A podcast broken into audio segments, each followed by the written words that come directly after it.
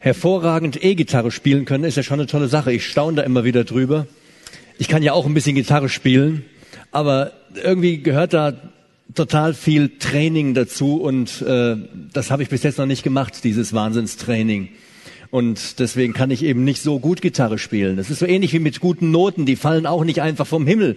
Da muss man sich total anstrengen und muss lernen und lernen und lernen, damit man solche guten Noten schreibt. Oder wenn es um einen Bizeps geht, eine nicht zu übersehende Brustmuskulatur oder überhaupt einen straffen Körper, dann muss man auch dafür total hart trainieren, damit das gelingt. Und da gehört natürlich auch so ein bisschen Disziplin im Speiseplan dazu.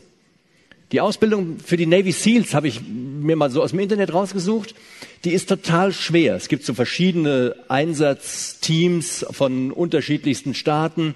Das könnte Cobra sein. Die Deutschen haben auch sowas. 80 Prozent der Leute, die eine solche Ausbildung beginnen, beenden sie nicht weil sie das nicht schaffen, weil ihnen das alles zu schwer ist, weil sie dieses Training nicht aufbringen können. Immer wieder geht es darum, zu lernen, zu trainieren, sich weiterzuentwickeln.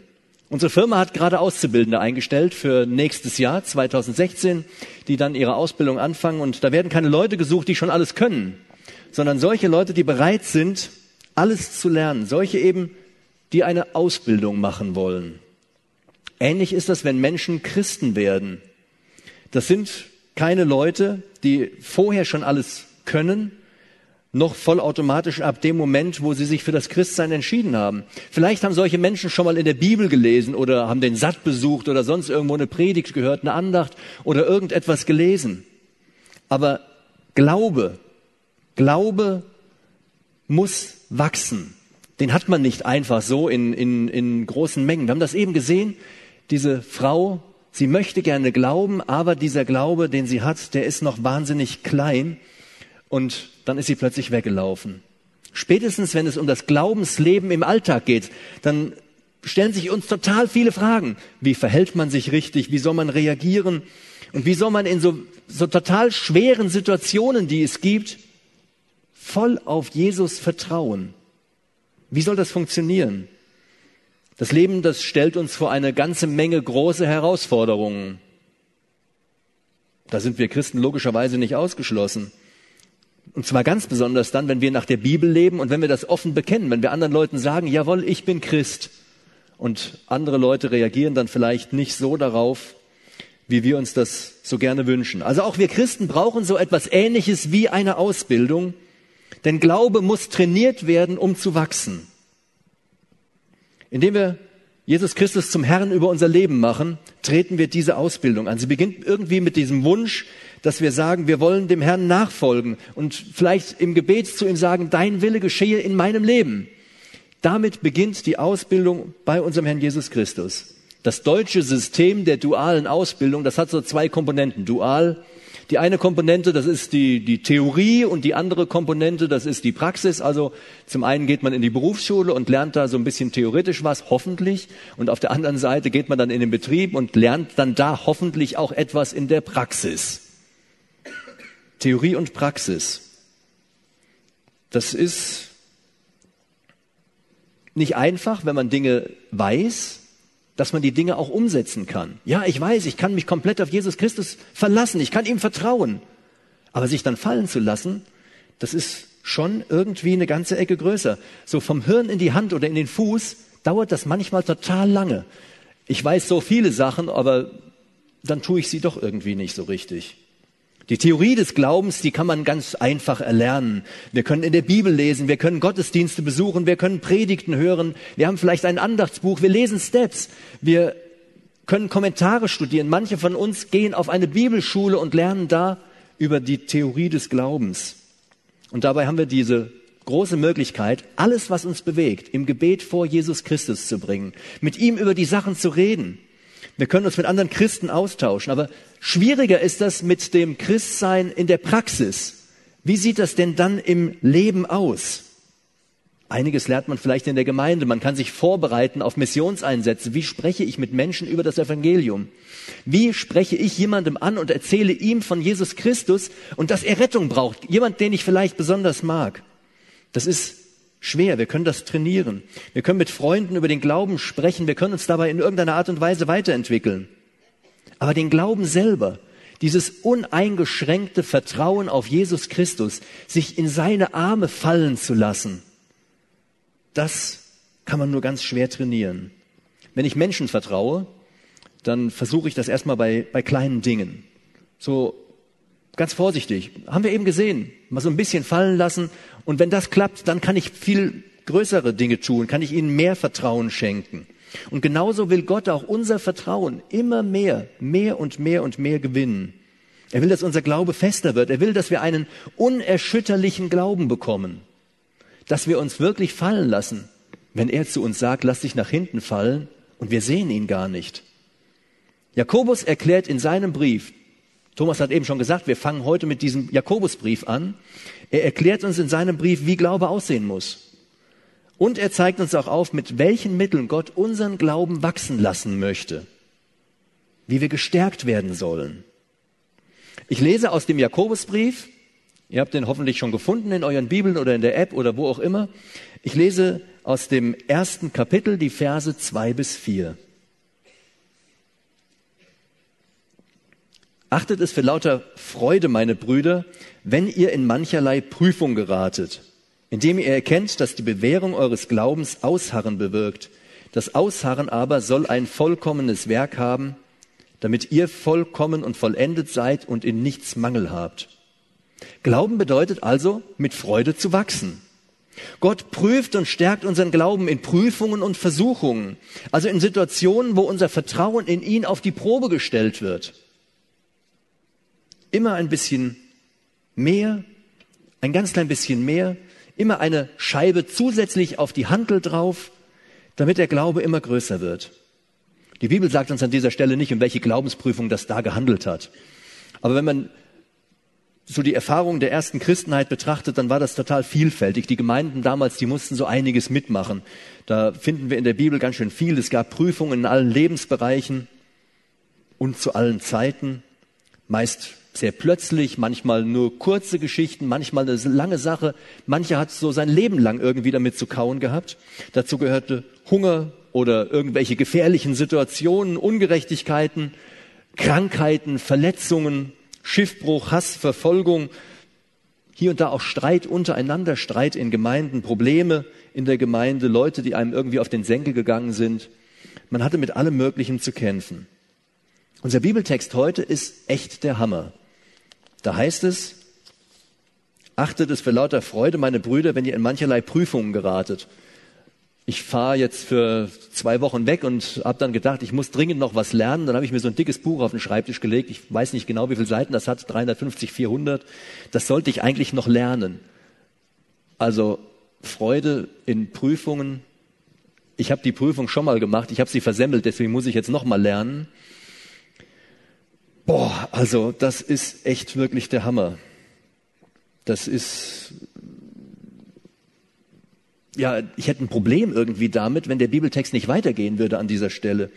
Denn mir macht es keinen Spaß, mich mit Prüfungen oder mit irgendwelchen Schwierigkeiten, mit Glaubensprüfungen rumzuschlagen. Aber wenn man genauer hinguckt, der Vers geht ja weiter. Es ist also eine Freude, wenn wir erkennen, dass wir dadurch im Glauben gewachsen sind. Wir sollen uns also gar nicht darüber freuen, dass gerade eine Prüfung stattfindet, dass es gerade in unserem Leben schlecht läuft, sondern darüber, dass Gott diese Dinge nutzt, damit unser Glaube weiter gestärkt wird. Jedes Mal, wenn wir im Glauben durchgehalten haben, wird der Glaube tiefer. Und dann trauen wir Gott automatisch viel mehr zu. Er lässt uns so einiges erleben und wir kommen durch diese Situation durch und beim nächsten Mal sagen wir, wow, das war alles gar nicht so schlecht. Ja, Jesus, ich lass mich in deine Hände fallen. Ich traue dir jetzt auch vielleicht, wenn ich dich nicht mehr sehen kann. Vielleicht haben wir das Gefühl, dass die eine oder andere von diesen Prüfungen irgendwie eine Strafe ist. Aber das trifft in den allerseltensten Fällen so gut wie gar nicht zu. Denn vergebene Sünde, die kann gar nicht mehr bestraft werden. Das heißt ja schon im Alten Testament, ich habe deine Verbrechen ausgelöscht wie ein Nebel und wie eine Wolke deine Sünden aufgelöst wie ein Nebel, weg, alles weg. Unsere Schuld und Sünde, wenn wir vor ihn gegangen sind, ist vergeben. Da ist nichts mehr da, was nochmal bestraft werden könnte.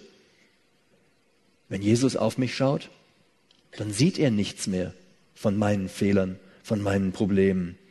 Da ist nichts mehr da. Ein weiterer Trugschluss wäre zu glauben, dass wir nicht in solche Prüfungen kommen werden.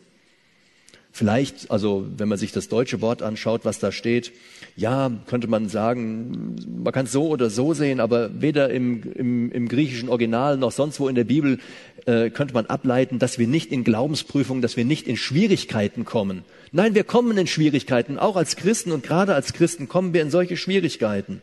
Das bestätigen doch auch unsere Erfahrungen. Es gibt nicht jeden Tag Sonnenschein. Wer von euch hat in seinem Leben nur Sonnenschein? Also hier arbeitet niemand bei Sonnenschein, das ist ein Fitnessstudio hier, sonst hätte der wenigstens sagen können, ich habe jeden Tag Sonnenschein. Also es gibt nicht überall Sonnenschein. Leider sind auch immer wieder dunkle Tage dazwischen.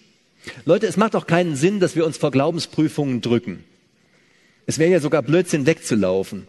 Denn dieser feste Glaube, den wir dadurch erlangen, hilft zusammen mit den guten Werken, die wir in unserem Leben tun können, dass wir Gott gefallen und dass wir uns selber gefallen. Also fester Glaube plus ein Leben nach Gottes Maßstäben lässt uns im Glauben oder in unserem Leben vollkommen werden.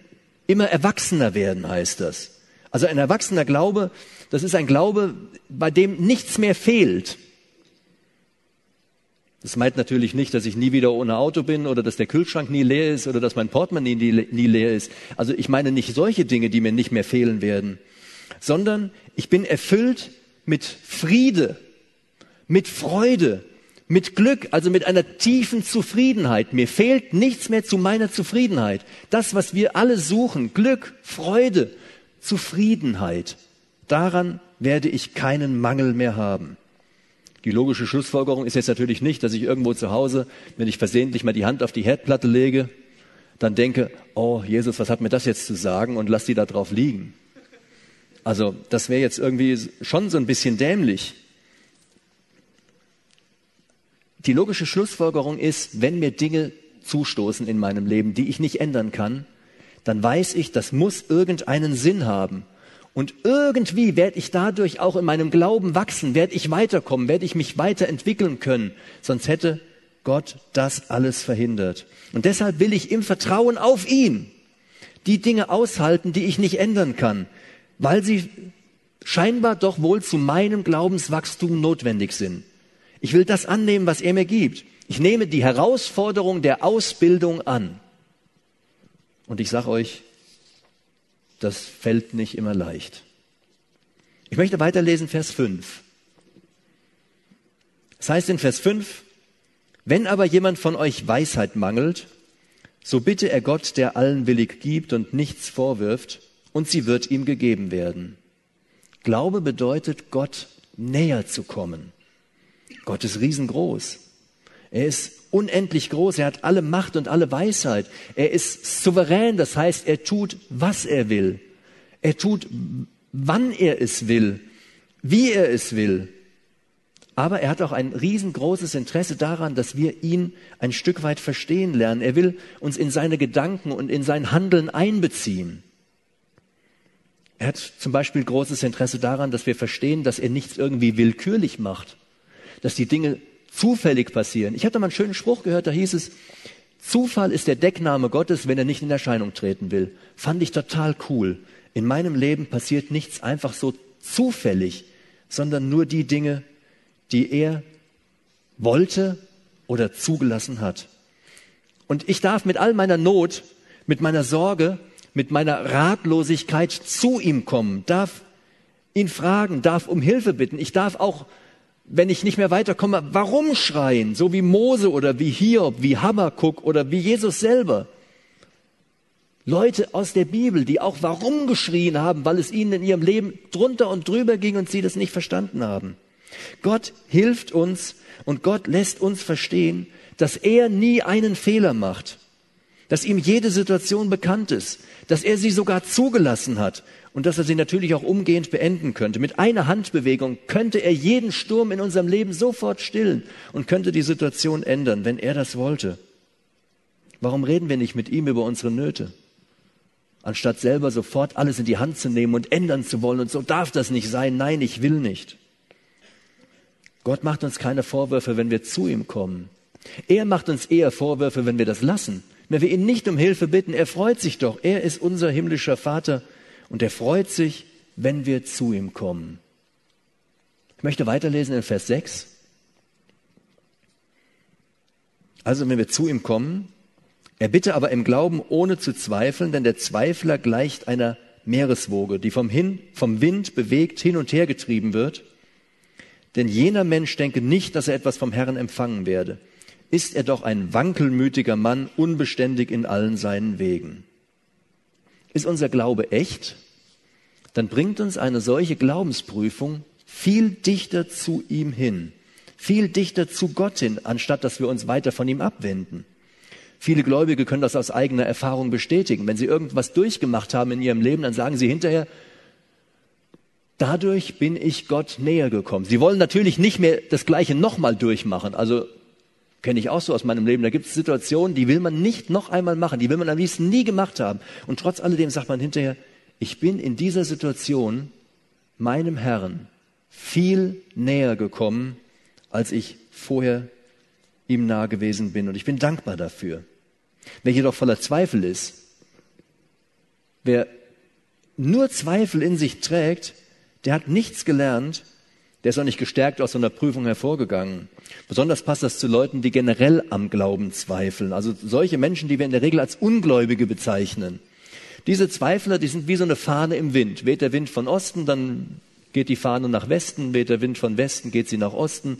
Gerade so, wie es halt ist. Die Leute sind unschlüssig, wollen sie Gott glauben oder wollen sie vielleicht lieber irgendwie nicht an ihn glauben und der Welt nachrennen oder was auch immer. Das ist mal so und mal so. Solche Leute entfernen sich in Glaubensprüfungen weiter von Gott. Immer weiter von ihm. Und daher werden sie von ihm auch keine Hilfe bekommen, keinen Trost und keine Stärkung, nichts einfach. Sie werden leer ausgehen aus dieser Prüfung es hat ihnen nichts geholfen. Zweifel. Zweifel waren die Grundlage von aller Sünde in dieser Welt. Zweifel an dem, was Gott gesagt hatte. Sollte Gott wirklich gesagt haben, so fing der ganze Kram an mit der Sünde. Zweifel wendet uns von Gott ab. Aber wer auf Gott ausgerichtet lebt, der mag vielleicht über ganz viele Dinge verzweifeln. Aber er wird nie, nie an der Existenz und an der Rettung, an der Weisheit und an der Größe Gottes zweifeln. Glaubensprüfungen bringen einen gläubigen Menschen weiter an ihn ran, dichter zu Gott. Sie stärken ihn.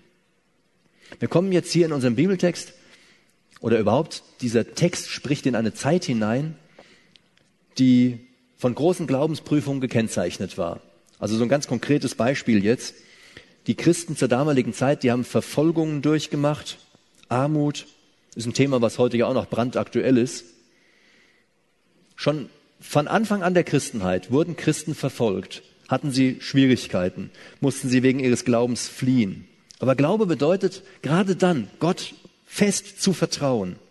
Ich will nur mal ein paar ganz bekannte Punkte aus 40, aus den ersten 40 Jahren Christengeschichte nennen.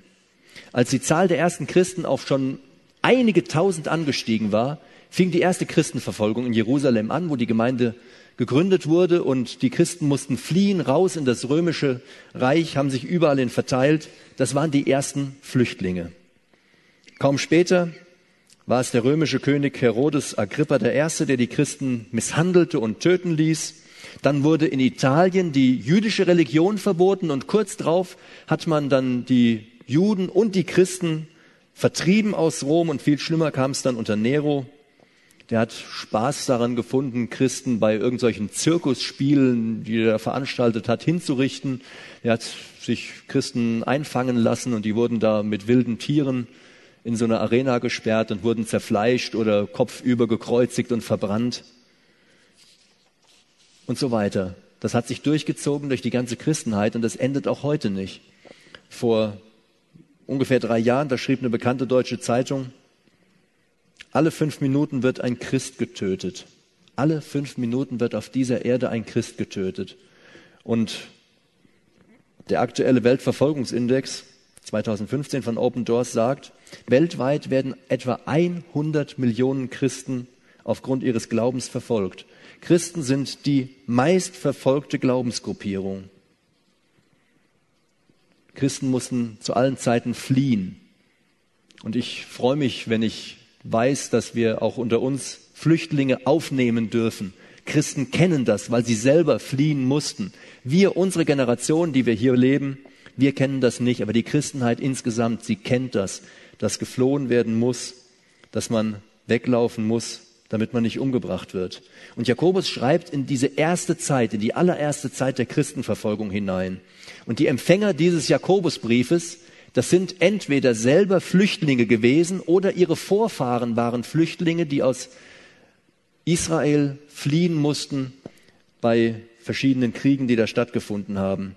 Und einige unter den Menschen, die jetzt angeschrieben werden mit diesem Brief, die waren scheinbar reich, die hatten Geld und andere, die also jetzt neue zeitlichere Flüchtlinge waren, die hatten nichts. Die lebten in einer gewissen Armut und das führte zu Spannungen in den Gemeinden zu großen Spannungen in den Gemeinden. Und ich lese jetzt weiter wieder in Vers 9 bis Vers 11. Der niedrige Bruder, also der, der nichts hat, der Kleine, der nichts hat, der niedrige Bruder aber rühme sich seiner Hoheit, der Reiche aber seiner Niedrigkeit. Denn wie des Grases Blume wird er vergehen. Denn die Sonne ist aufgegangen mit ihrer Glut und hat das Gras verdorren lassen und seine Blume ist abgefallen und die Zierde seines Ansehens ist verdorben, so wird auch der Reiche in seinen Wegen dahinschwinden. Egal ob arm oder reich. Vor Gott zählt nur der Glaube. Und daher, daher ist der eine jetzt nicht mehr wert als der andere, ist der Reiche nicht mehr wert als der Arme, ist der, der noch sesshaft ist oder schon wieder sesshaft ist, nicht mehr wert als der, der gerade geflüchtet ist. Der Arme, er soll auf den Reichtum vertrauen, den er bei Gott hat. Wenn er glaubt, dann hat er Gott, dann hat er Reichtum vor Gott.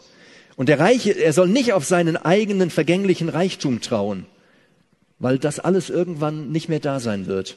Er hat das alles irgendwann nicht mehr. Das Einzige, was uns wertvoll macht, das ist die Liebe Gottes. Und das ist das kostbare Blut unseres Herrn Jesus Christus, das er für uns vergossen hat, mit dem er alle Schuld bezahlt hat. Das macht uns wertvoll. Wenn ihr ein, eine Leinwand voll Ölfarbe schmiert, dann mag diese Leinwand mit der Ölfarbe vielleicht 25 Euro wert sein. Leinwand, Ölfarbe zusammen 25 Euro. Ihr macht noch einen teuren, teuren Rahmen drumherum. 50 Euro. 50 Euro. Wenn aber jemand bereit ist, dafür eine Million zu zahlen, dann ist dieses Bild wertvoll. Sein Material 25 Euro, mit Rahmen 50 Euro. Aber wenn einer bereit ist, eine Million Euro zu zahlen, dann ist dieses Bild wirklich wertvoll. Ich weiß nicht, wie viel Euro die Rohstoffe meines Körpers kosten. Vor vielen Jahren hat das mal jemand ausgerechnet, der kam auf keine 10 D-Mark. Also sind das heute weniger als 25 Euro wahrscheinlich, was die, die Rohstoffe wert sind. Vielleicht könnte man meine Schuhe noch verkaufen, dann kommt man auch wieder ein bisschen mehr. Das wäre dann der Rahmen, der macht es ein bisschen teurer. Was würdest du, du hast die größten Füße eh zu groß, gell? das passt dir sowieso nicht. Aber weshalb bin ich wertvoll? Weil Jesus Christus sein teures Blut für mich gegeben hat, weil er bereit ist, mich teuer zu bezahlen. Das macht mich wertvoll. Nicht meine Schuhe, nicht meine Hose, nicht die Rohstoffe, aus denen ich bin. Nein, er macht mich wertvoll, mein Herr, er macht mich wertvoll. Dieser Brief, er lehrt jetzt die Reichen gegenüber den Armen, barmherzig zu sein. Wenn sie wirklich glauben, dann soll sich ihr Glaube daran zeigen, dass sie keine Angst haben, von ihrem Reichtum abzugeben.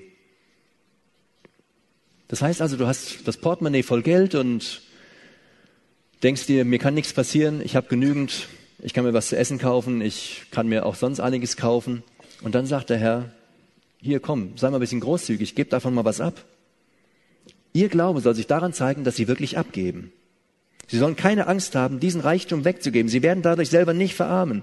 Und gleichzeitig soll der Arme, der, der nichts hat, der Flüchtling, der, der ein leeres Portemonnaie oder gar kein Portemonnaie besitzt, gleichzeitig soll er darauf vertrauen, dass Gott ihn versorgt, dass Gott ihm alles gibt, was nötig ist.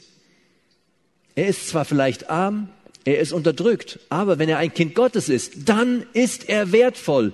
Dann gehört er dem Schöpfer von Himmel und Erde, dem, der ihn wertvoll gemacht hat. Und Leute, wenn ich ein Fahrrad habe, was 20 Euro wert ist, dann kümmere ich mich ein, wirklich einen Dreck darum. Das lasse ich im Regen stehen. Hätte ich einen Ferrari oder Maserati, der eine Million wert ist, den würde ich hegen und pflegen. Und wenn den einer anfasst, kann ich euch sagen, da wäre ich garstig. Mein Fahrrad wäre mir scheißegal für 20 Euro. Die Reichen stehen also in der Pflicht zu helfen. Sie sollen barmherzig gegenüber den Armen sein. Und die Armen, sie sollen diese Pflicht nicht von den Reichen einfordern, sondern stattdessen sollen sie auf Gott vertrauen. Sie sollen auf freiwillige Hilfe warten. Der eine soll geben, aber der andere soll nicht sagen, hey, du sollst mir was geben, sondern er soll die Bälle flach halten. Er soll nämlich Gott vertrauen. Gott vertrauen, das ist total leicht, wenn der Kühlschrank randvoll ist. Da kann man ganz schnell sagen, klar, Gott versorgt mich mit allem. Dann reißt man die Kühlschranktür auf und greift sich irgendetwas. Aber auf den Herrn zu vertrauen, wenn man nichts hat oder wenn man das, was man hatte, weggegeben hat, das ist schon eine große Prüfung für unseren Glauben. Und dann ist man ganz schnell dabei und beschwert sich, oh Gott, wie kannst du das zulassen, dass ich nichts habe? Wie kannst du zulassen, dass es mir so schlecht geht? Wie bist du denn so ungerecht? Oder man beschwert sich hier, Thomas, hier, hör mal, also du hast jetzt hier viel mehr als ich also ich finde jetzt, du sollst mir mal was abgeben.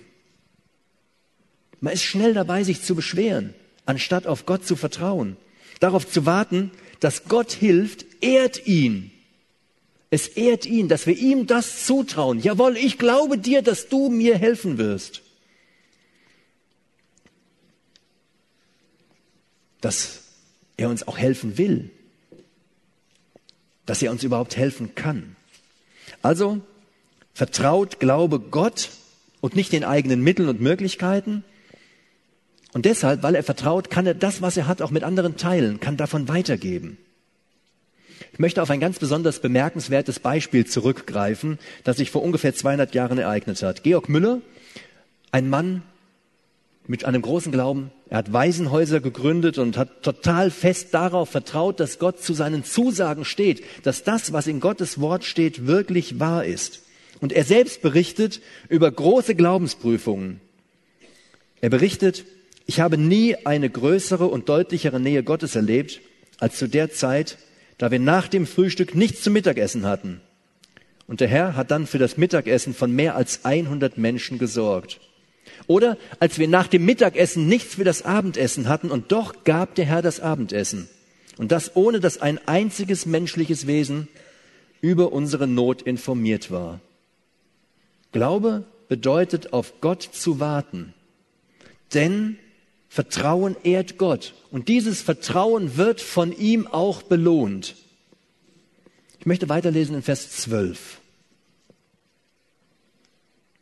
Glückselig ist der Mann, der die Prüfung erduldet. Denn nachdem er bewährt ist, wird er den Siegeskranz des Lebens empfangen, den er denen verheißen hat, die ihn lieben.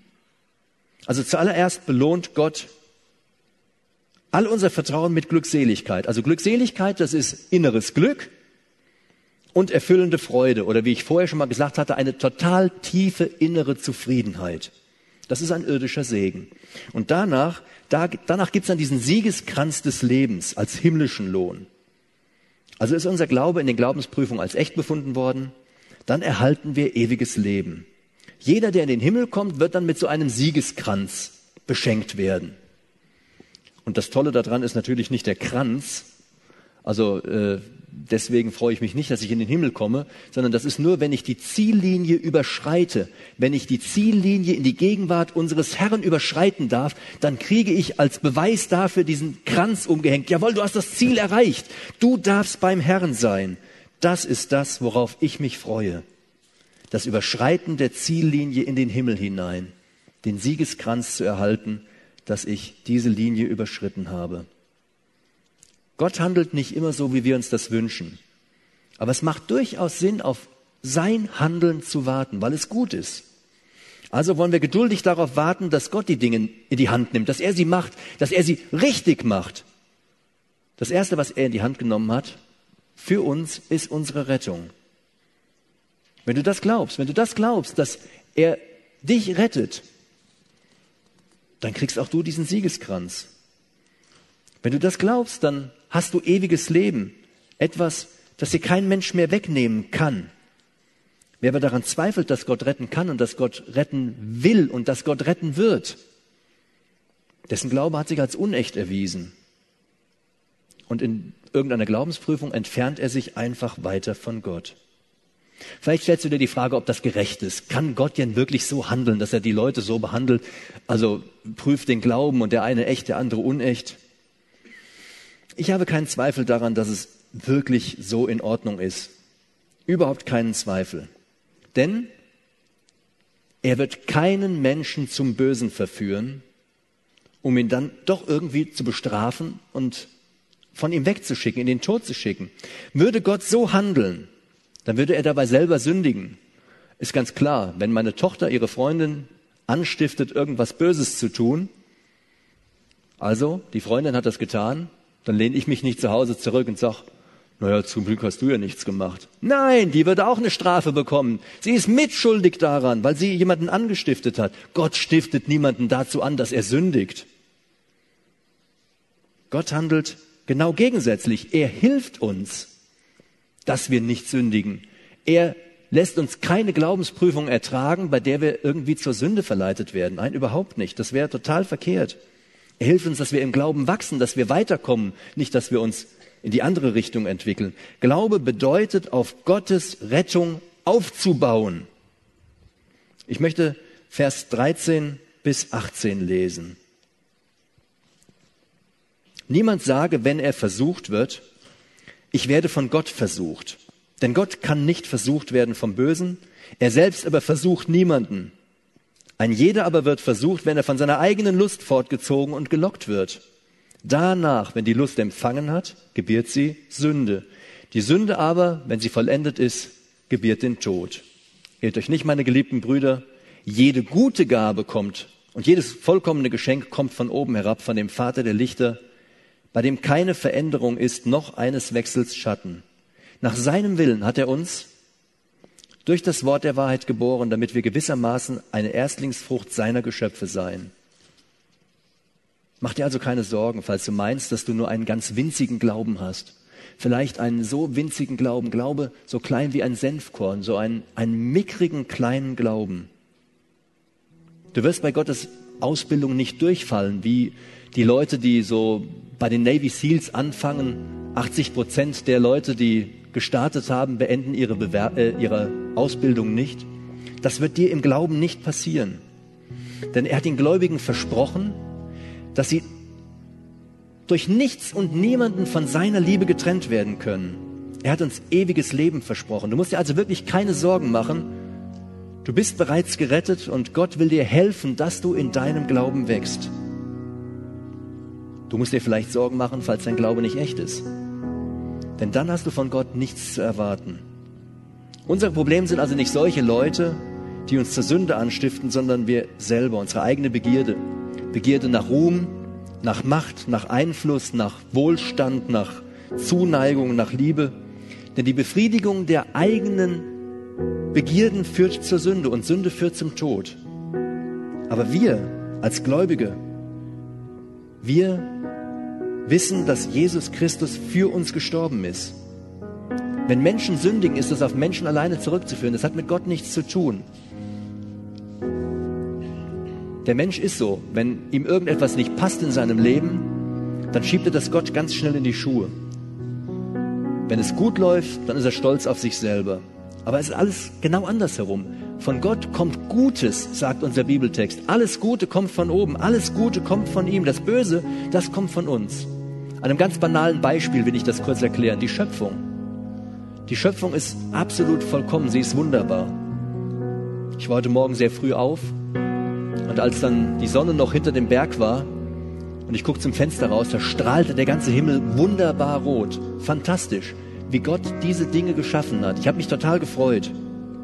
Und wir haben das kaputt gemacht. Ausbeutung, Verschmutzung, Erwärmung.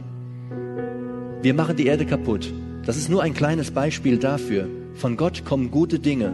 Der Mensch, er selber, hat schlechte Dinge über alles gebracht.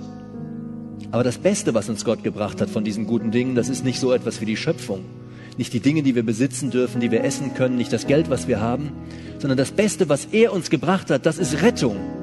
Rettung von aller unserer Sünde. Das Beste, was er uns gebracht hat, das ist das Bezahlen unserer Schuld, dass er für uns in den Tod gegangen ist. Durch seinen Sohn Jesus Christus hat er uns ein Angebot gemacht, das Angebot seiner Liebe. Jesus Christus ist die Verkörperung aller Zusagen und Versprechen Gottes, dass er einen Retter senden wird, dass er den Teufelskreis der Sünde durchbricht. Glaube stellt also das eigene Leben auf diese Rettung und vertraut darauf, dass diese Rettung vollkommen ist. Braucht also nicht mehr zu zweifeln, kann sich sicher sein, dass diese Rettung nie wieder beendet, abgesagt, unterbrochen wird. Wer glaubt, gehört für alle Zeiten zu unserem Herrn Jesus Christus. Ein Glaubensleben ist also eine ganz spannende Angelegenheit. Gott hilft uns, unseren kleinen Glauben zu trainieren, damit er wächst. Das kann schon mal ganz schön unangenehm sein, aber es zahlt sich wirklich aus. Und wir werden darin eine total tiefe Zufriedenheit für unser Leben finden. Glaube vertraut auf Gott und Glaube fragt nach Gott. Denn Glaube kommt Gott immer näher. Glaube vertraut auf Gott.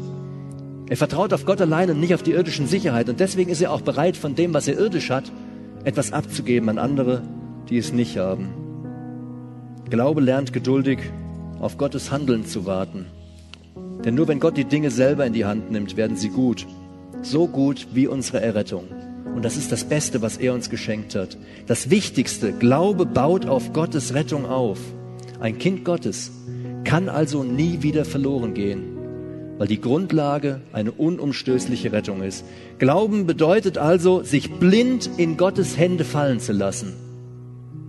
Einfach zu sagen, jawohl, dir gehört mein Leben. Ich lass mich fallen, wenn du das sagst. Sich einfach fallen zu lassen zu ihm. Wir stehen auf zum Beten.